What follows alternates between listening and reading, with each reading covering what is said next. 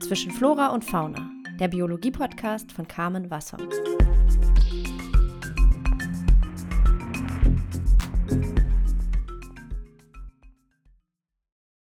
Hallo ihr Lieben und herzlich willkommen zur dritten Folge von meinem Biologie-Podcast Zwischen Flora und Fauna.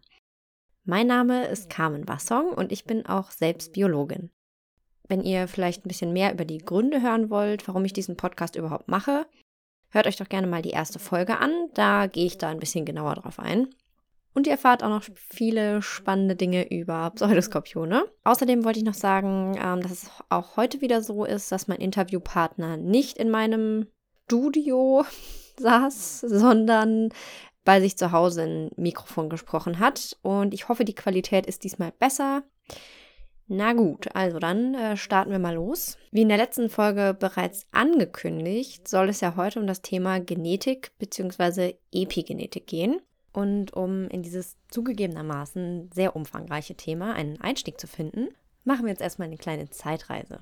Wir befinden uns im Jahr 1999, also in einem Jahr, in dem Gerhard Schröder Kanzler ist, der Euro eingeführt wird und zum ersten Mal Wer wird Millionär ausgestrahlt wird. Und in diesem Jahr wird auch eine Studie veröffentlicht. Und diese Studie hat eben zur Entstehung des Feldes der Epigenetik einen wirklich wichtigen Teil beigetragen. Und in dieser Studie wurde das Verhalten von Rattenmüttern untersucht, die wie wir Menschen durchaus auch unterschiedliche Erziehungsstile pflegen.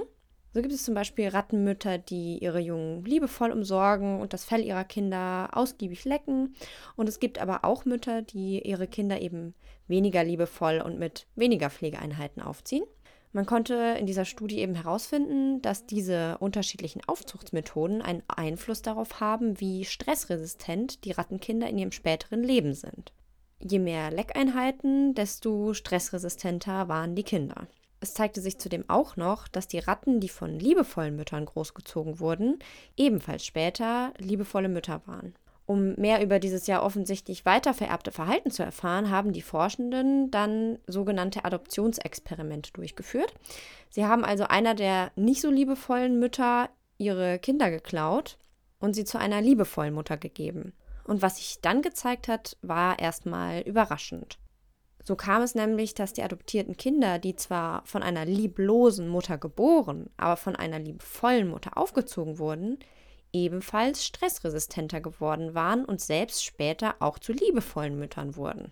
Und diese, diese Versuche zeigten eben, dass die mütterliche Pflege einen Einfluss darauf hat, wie sich die Kinder verhalten und dass die dieses Verhalten auch an die nächste Generation weitergeben können, selbst wenn sie nicht genetisch mit der Mutter übereinstimmen. Und das war dann zu dem Zeitpunkt erstmal was ganz Neues, weil man bis zu dem Zeitpunkt eigentlich gedacht hat, dass die Informationen, die wir an die nächste Generation weitergeben, in unseren Genen festgeschrieben sind. Durch diese Studie ist eben aufgefallen, dass es noch irgendwas geben muss, was eben über unserer Gensequenz steht und dadurch setzt sich auch das Wort Epigenetik zusammen, denn Epi, das bedeutet so etwas wie noch außerdem dazukommend. Genau das ist es ja letzten Endes auch, dass wir eben zu unserer normalen Gensequenz, die in der DNA festgeschrieben ist, was genau das ist, das werde ich dann später noch erklären, dass es dazu kommend weitere Mechanismen gibt, die anscheinend die Genexpression regulieren und auch an die nächste Generation weitergegeben werden können.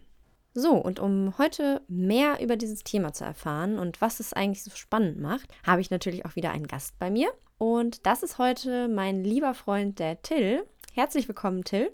Ja, hi Kam. Ich freue mich, heute hier zu sein und ich hoffe, wir können eine coole Show machen, uns ein bisschen über Genetik unterhalten. Das ist nämlich echt ein spannendes Thema. Und ja, ich denke, es ist ganz nett, darüber auch ein bisschen was zu erfahren. Ja, das denke ich auch. Ich hoffe, es wird äh, netter als nett. Ähm, genau, Till, du promovierst ja gerade am Max-Planck-Institut für molekulare Genetik in Berlin und beschäftigst dich da eben mit dem Thema Epigenetik. Und wie ja unschwer zu hören ist, steckt im Wort Epigenetik eben das Wort Genetik. Darüber haben wir jetzt ja noch gar nicht gesprochen. Und bei der Genetik handelt es sich eben um die Wissenschaft, die sich wie ja der Name eben sagt, mit unseren Genen und auch der Vererbung beschäftigt. Lass uns doch mal einsteigen, Till, und erklär uns vielleicht erstmal, was ist überhaupt ein Gen? Ja, was ist ein Gen? Gute Frage. Ne? Ein Gen sind die Bereiche auf der DNA, die von der Zelle oder von der Zellmaschinerie abgelesen werden können und dann von der DNA umgeschrieben werden können in Proteine, was eben dann die Zellbestandteile sind Und die ja auch wichtig sind, einfach für die Zellfunktionen insgesamt und generell für alles, eigentlich für alle Körperfunktionen. Ja. ja. So, bevor es jetzt hier aber richtig losgeht, würde ich gerne nochmal einen kleinen Einschub machen. Und zwar einfach nochmal eine grundlegende Einführung ins Thema Genetik, um euch alle einmal auf ungefähr einen Stand zu bringen. Anfangen tun wir jetzt dabei erstmal mit der DNA. Das hatte ich ja eben schon mal kurz angesprochen. Die DNA ist, wie viele von euch wahrscheinlich wissen, unser Erbgut, also der Bauplan, der in jeder unserer Zellen vorliegt und dort unterschiedliche Anweisungen enthält. Das können wir uns ein bisschen so vorstellen wie eine Anleitung und in jeder Zelle wird das abgelesen, was für die jeweilige Zelle eben wichtig ist. Und die DNA wird eben aufgebaut aus vier verschiedenen Grundbausteinen. Das sind die sogenannten Nukleotide. Ein Nukleotid setzt sich dabei aus einem Basen, einem Zucker und einem Phosphatanteil zusammen. Und dieser Basenanteil ist entweder die sogenannte Base Adenin, Zytosin, Thymin oder Guanin. Und diese vier Bausteine ordnen sich jetzt eben immer so zusammen an, dass diese leiterartige, verdrehte Struktur entsteht, die viele von euch bestimmt vor Augen haben, wenn sie das Wort DNA hören. Diese Struktur nennt man auch Doppelhelix. Bei Organismen, die einen Zellkern in der Zelle haben, die werden auch Eukaryoten genannt, liegt die DNA eben im Zellkern vor. Also die fliegt jetzt nicht lose in der Zelle rum. Und wenn man jetzt diesen DNA-Faden, also diese Leiter, aus einer Zelle entnehmen würde und neben ein Maßband legen würde, kämen wir damit auf eine Länge von ungefähr zwei Metern pro Zelle.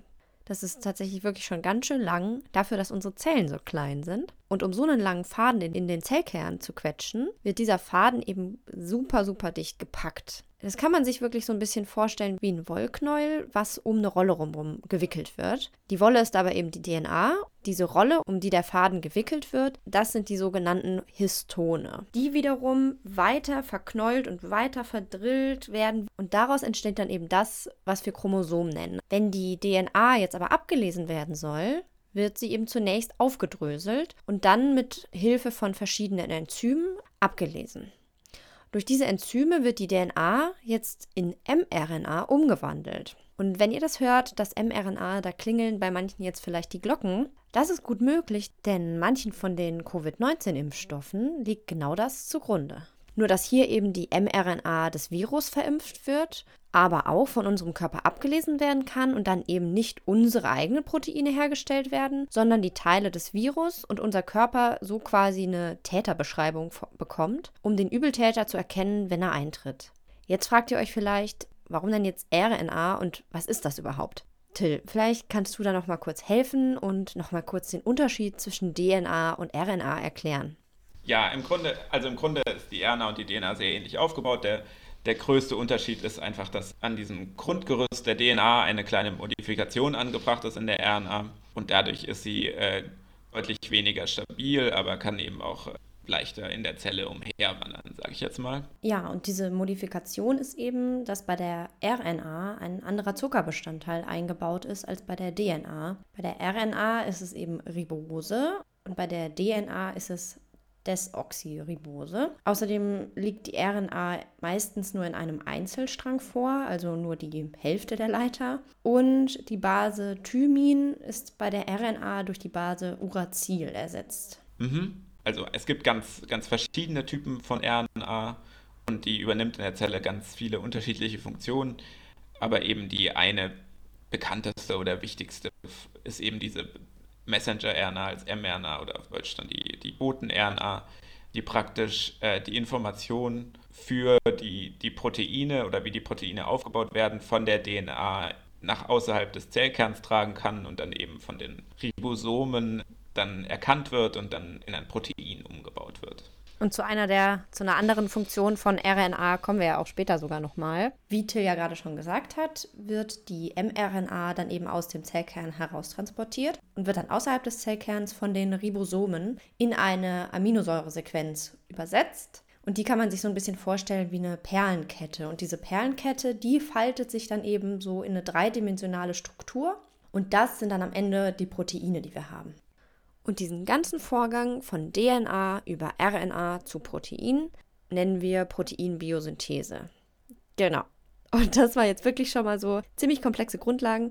Was noch wichtig ist, Till hat uns ja gerade schon erklärt, was ein Gen ist. Das heißt, das sind eben die Stellen in der DNA, die abgelesen werden und in ein Protein umgewandelt werden. Jetzt ist es aber so, dass der größte Teil unserer DNA gar nicht in Proteine übersetzt wird. Und früher hat man gedacht, das wäre einfach Müll, das wäre Datenmüll sozusagen, der weggeschnitten wird und der nicht gebraucht wird. Heute weiß man aber, dass das extrem wichtige Bereiche sind, die eben entscheidend regulieren, ob das darauf folgende Gen, also der Abschnitt, der in Protein überschrieben werden soll, abgelesen wird oder nicht. Das heißt, das sind die Bereiche, die für epigenetische Forschung wirklich interessant ist und wo die Regulierung auch stattfindet. Warum ist das denn überhaupt nützlich für uns, Gene an- oder ausschalten zu können? Was, was macht das überhaupt für einen Sinn? Epigenetik ist, ist eben wichtig dafür, dass wir ändern können in jeder Zelle oder wir können es jetzt nicht automatisch, aber unser Körper kann das, ganz ohne dass wir ihm das beibringen, ist, dass wir eben auf äh, verschiedene Umwelteinflüsse reagieren können. Also im Grunde reagieren unsere Zellen auf so ziemlich alles. Kann sein, dass ich ein Medikament genommen habe, dass ich was Bestimmtes gegessen habe. Kann auch sein, dass ich eine Verletzung bekommen habe. Also wenn ich jetzt, keine Ahnung, mit den Arm breche, dann verändern die Zellen an diesem Ort die Epigenetik, um eben diesen Bruch beheben zu können. Und deswegen ist es natürlich auch ganz elementar, dass wir das erforschen, weil wenn wir unsere Epigenetik eben positiv beeinflussen können, dadurch eben vielleicht auch dann im Grunde Krankheiten heilen. Okay, also könnte man eigentlich sagen, dass so Epigenetik das direkte Bindeglied zwischen unserer Umwelt und unserem Erbgut sind. Ja, das zum einen schon, außer um auf Umwelteinflüsse zu reagieren, liefert die Epigenetik eben auch eine, eine zweite Erklärung für eine ganz spannende Frage. Und das ist, wenn ich in jeder Zelle genau das gleiche Erbgut habe, wieso sehen die Zellen dann alle so unterschiedlich aus und können so unterschiedliche Aufgaben übernehmen? Weil wenn ich mir eine Herzmuskelzelle angucke oder eine Nervenzelle, dann sind die in ihrem Aufbau völlig unterschiedlich.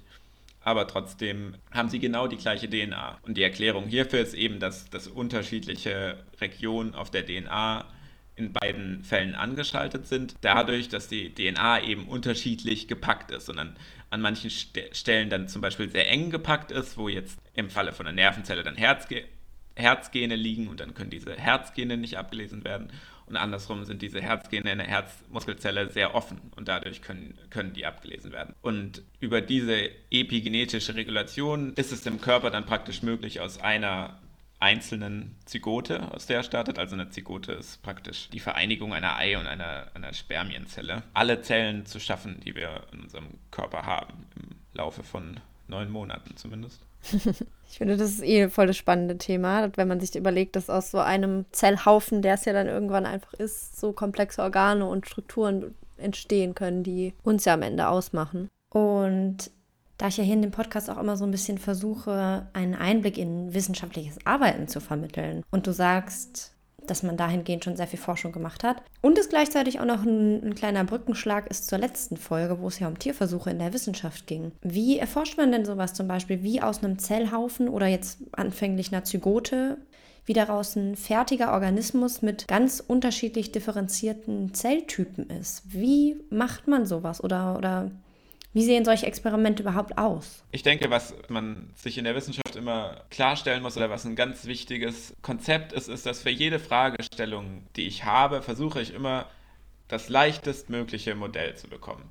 Also wie wenig Komplexität muss ich einem Modellsystem geben, damit es die Fragestellung beantworten kann, die ich lösen will. Wenn ich jetzt ganz, ganz fundamentale Fragen der Epigenetik lösen will, dann wird das zum Beispiel in vielen Fällen an Hefe gemacht. Hefe ist ein einzelliger Organismus, im Grunde der, der einfachste Eukaryot. Eukaryoten sind vor allem dadurch gekennzeichnet, dass sie einen Zellkern haben. Das heißt, wenn ich auf einer ganz einfachen molekularen Ebene erforschen will, wie das funktioniert, dann würde ich zum Beispiel das in der, in der Hefe machen, weil ich natürlich da von jedem Protein weniger Versionen habe. Das, das Genom ist viel kürzer, dadurch kann ich Sachen leichter beschreiben. Es ist alles insgesamt auch viel, viel unkomplizierter auch zu beobachten, oder? Genau, genau. Viel simpler. Es ist so, die, Basics sind halt da. Genau. Deswegen, deswegen würde ich das zum Beispiel in der Hefe machen. Aber mhm. wenn ich jetzt untersuchen will, wie sich ein Organismus entwickelt, dann kann ich das natürlich äh, nicht in Hefe machen. Deswegen finden zum Beispiel sehr viele Untersuchungen der Entwicklungsbiologie in, in Fliegen statt. Weil natürlich der Vorteil ist, wenn ich jetzt eine Fruchtfliege habe, die lebt nur zwei Wochen. Es ist äh, ethisch recht bedenkenlos. Also ich denke nicht, dass äh, eine Fruchtfliege sehr große kognitive Fähigkeiten besitzt. Oder, aber trotzdem sind eben viele Grundprozesse äh, in der Fliegenentwicklung auch in Menschen oder in, in, höheren Säugetieren zu finden. Ja, ich meine, eine Fliege hat mit ihren Beinen und Augen und, und Flügeln schon deutlich differenziertere und komplexere Körperstrukturen als eine einzellige Hefe zum Beispiel. Und und ist damit natürlich geeigneter, weil die Anfangszellen müssen ja wissen, okay, werde ich ein, werde ich ein Teil des Flügels oder werde ich ein Teil des Fühlers oder äh, des Auges. Ja, oder eben wie, wie Gene reguliert werden. ist in der Fliege sehr, sehr ähnlich wie in einem, in einem Menschen. Das ist nicht so anders, nur dass es eben in einem Menschen auf einem viel, viel komplexeren Level passiert. Ich meine, ich denke, das, das Standardbeispiel sind immer äh, Hox-Gene zum Beispiel, die sind in der Fliege dafür verantwortlich, die Segmente, die Bauchsegmente und die Beinsegmente zu bestimmen. Und die gibt es genauso im Menschen. Natürlich gibt es dann meistens mehr Versionen von den einzelnen Genen. Und die Muster, in denen diese äh, Gene, also in welchen Zellen diese angeschaltet werden, sind, im, sind in der Maus oder in einem Mensch natürlich viel komplexer als in der Fliege. Aber im Grunde ist ein analoges Gen auch in der Fliege vorhanden. Und wenn wir jetzt eben aber speziell die Entwicklung von höher entwickelten Tieren, also von Tieren mit einem komplexen Nervensystem, äh, von Tieren mit einem, mit einem geschlossenen Herz-Kreislauf-System auch.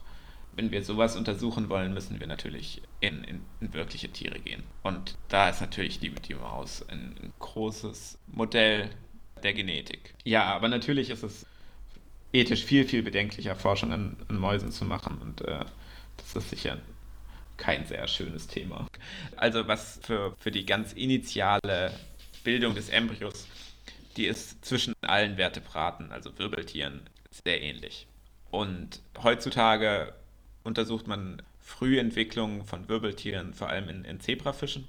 Das hat den Vorteil, dass sie ganz einfach zu halten sind und äh, die sind auch durchsichtig oder fast durchsichtig. Da, dadurch kann man dann eben, wenn man fluoreszierende Proteine in die Fische einbringt, das ganz toll darstellen. Aber in der, in der ganz klassischen Epigenetik hat man sehr viel mit Fröschen gemacht. Da hat man zum Beispiel dann Experimente gemacht, dass man die Eizelle hatte oder den, den frühen Embryo und dann von der einen Seite Teile, Zellen von dem Embryo gemacht haben und dann auf die andere Seite gemacht und dann haben sich plötzlich zwei Rücken entwickelt. Ja, ich meine, manche haben vielleicht sogar selbst schon mal diese Differenzierung und Entwicklung beobachtet. Nämlich zum Beispiel dann, wenn man als Kind Kaulquappen gefangen hatte und die dabei beobachtet hat, wie sie die Beine ausbilden und sich der Schwanz zurückbildet, ohne dann hoffentlich solche Frankensteinschen Experimente zu machen. Äh, aber naja, diese Krallenfrösche, ja. die sind ja auch, das habe ich ja in der letzten Folge auch ähm, erzählt, dass die eben in Australien zum Beispiel so zu einer Plage geworden sind und deswegen hier zum Beispiel in solchen Universitätskursen als, als ähm, Präparationstiere benutzt werden. Und der Grund, warum die so weit verbreitet sind, weil eigentlich sind die ja in Australien gar nicht heimisch, ist unter anderem, dass die halt früher als Schwangerschaftstest genutzt wurden und es richtig weit verbreitet war. Und man hat dann die, die Tiere in Urin von Frauen gesetzt, von, die vermeintlich schwanger waren, oder hat denen das gespritzt. Und wenn die, je nachdem, welche Methode man benutzt hat, in den Wochen danach oder Tagen danach Eier gelegt haben, dann wusste man, die Frau ist schwanger. Weil die Schwangerschaftshormone halt im Urin enthalten waren und dann hat der Frosch die bekommen und hat dann auch Eier gelegt. Der arme Frosch. Ja, aber was daran für den Frosch ganz okay war. Er hat das überlebt. Vielleicht war es auch nicht okay, weil vielleicht hätte er lieber sterben wollen, anstatt ständig im Urin zu baden. Aber der konnte dann wieder benutzt werden. Also es war ein Mehrweg-Schwangerschaftstest.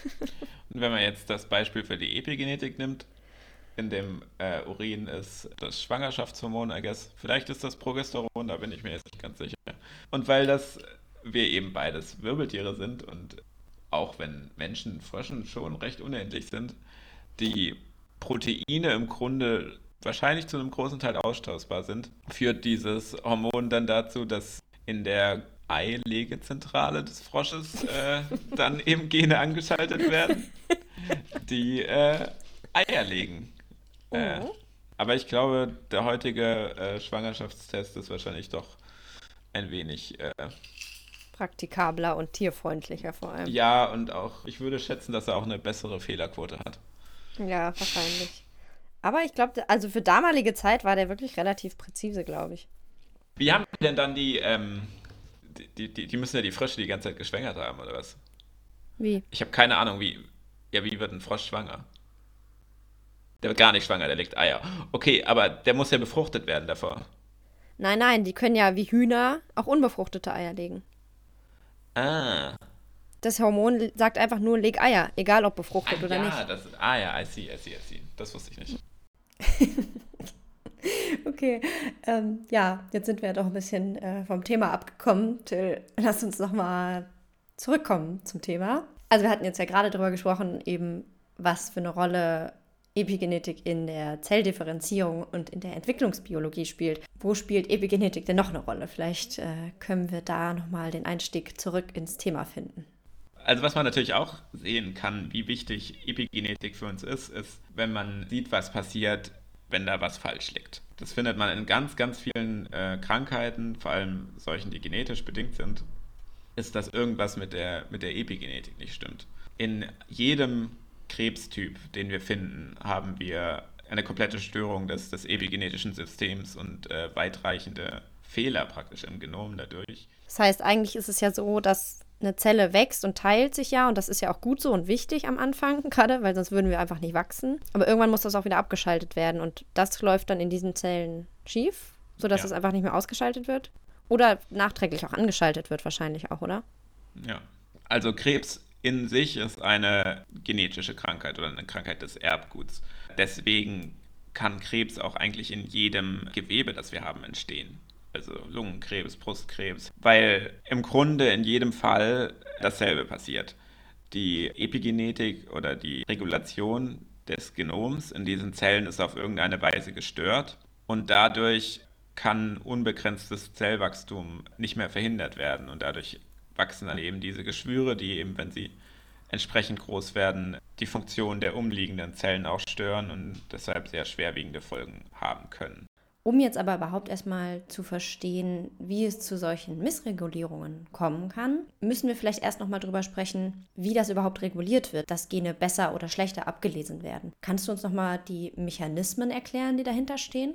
Also ich denke, dass die einfachste Basis, auf dem das Genom reguliert ist, ist dadurch, dass es enger oder weniger eng äh, an die Histone gepackt wird. Wir erinnern uns kurz, die Histone, das waren die Rollen, auf die die DNA aufgerollt ist, um in den Zellkern zu passen. Also das kann man sich ja ganz leicht vorstellen. Wenn ich jetzt äh, ein Gen ablesen will, dann muss ich da ganz viele äh, Proteine draufsetzen, die das übernehmen. Und wenn die DNA sehr eng ist und ganz eng um diese Perlen praktisch äh, geschnürt ist, dann ist es für diese Proteine sehr schwierig anzudocken. Aber wenn das sehr locker ist, dann ist das deutlich einfacher. Und der eine Mechanismus, den es gibt, ist die, die Acetylierung.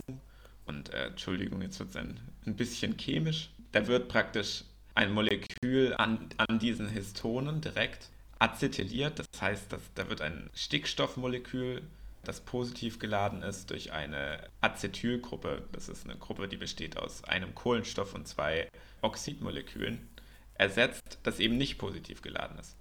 Und äh, die DNA ist, ist, negativ geladen. Die Ladung wird praktisch verändert von, von Plus zu neutral. Und das ist wie bei Magneten, Plus und Minus ziehen sich an. Und wenn ich eben jetzt die, die Ladung von den Histonen neutralisiere, dann hängt das nicht mehr ganz so fest an der, an der DNA. Dadurch ist die DNA etwas lockerer und dadurch ist mehr Platz für die, für die Maschinerie, die praktisch die Gene abliest und dadurch wird dann ein Gen häufiger abgelesen. Aber es gibt eben noch andere Mechanismen, wie das passiert. Ein anderer ist zum Beispiel, das nennt man DNA-Methylierung und durch, durch, bei der DNA-Methylierung wird eine Methylgruppe an die DNA angebracht. Und eine Methylgruppe, das besteht aus einem Kohlenstoff äh, und drei Wasserstoffatomen für die chemisch Interessierten. und das macht es eben vielen Faktoren schwerer an die DNA zu binden.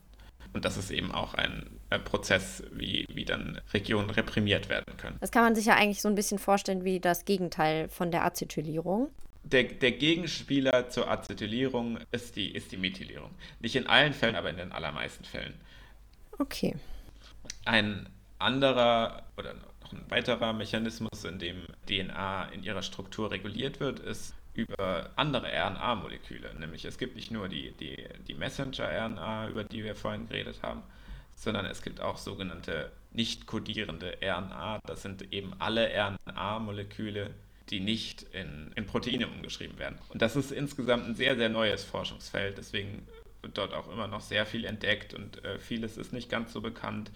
Aber was man eben weiß, dass, dass diese RNA-Moleküle praktisch in der Nähe bleiben, wo sie, wo sie abgelesen wurden und dann zum Beispiel andere Proteine äh, anziehen können und dadurch wiederum die Struktur der DNA beeinflussen. Und das kann sowohl äh, dazu führen, dass äh, umliegende DNA aktiviert wird oder in anderen Fällen auch dafür, dass sie ja, abgeschalten wird. Das hängt dann einfach ein bisschen davon ab, welche Proteine sie eben anzieht, oder? Ja, ja, genau. Wenn wir uns jetzt zum Beispiel nochmal das Adoptionsexperiment vom Anfang ins Gedächtnis rufen, da ist dann ja auch eine epigenetische Modifikation aufgetreten bei den Ratten, als die von den Müttern getrennt und zu anderen Müttern gegeben wurden. Und diese Modifikation hat dann da eben dazu geführt, dass die Rattenkinder, die von einer weniger liebevollen Mutter geboren wurden, und damit eigentlich anfälliger waren für Stress, dann später durch die dann liebevolle Aufzucht doch besser mit Stress umgehen konnten. Da hat dann zum Beispiel auch eine Methylierung, Acetylierung oder eben eine Modifikation durch RNA oder vielleicht auch eine Modifikation, die wir heute noch gar nicht kennen, stattgefunden. Und was sich dann ja auch gezeigt hat, war, dass diese Modifikationen ja sogar an die nächste Generation weitergegeben werden können. Ist es also so, dass auch Methylierung und Acetylierung weitergegeben werden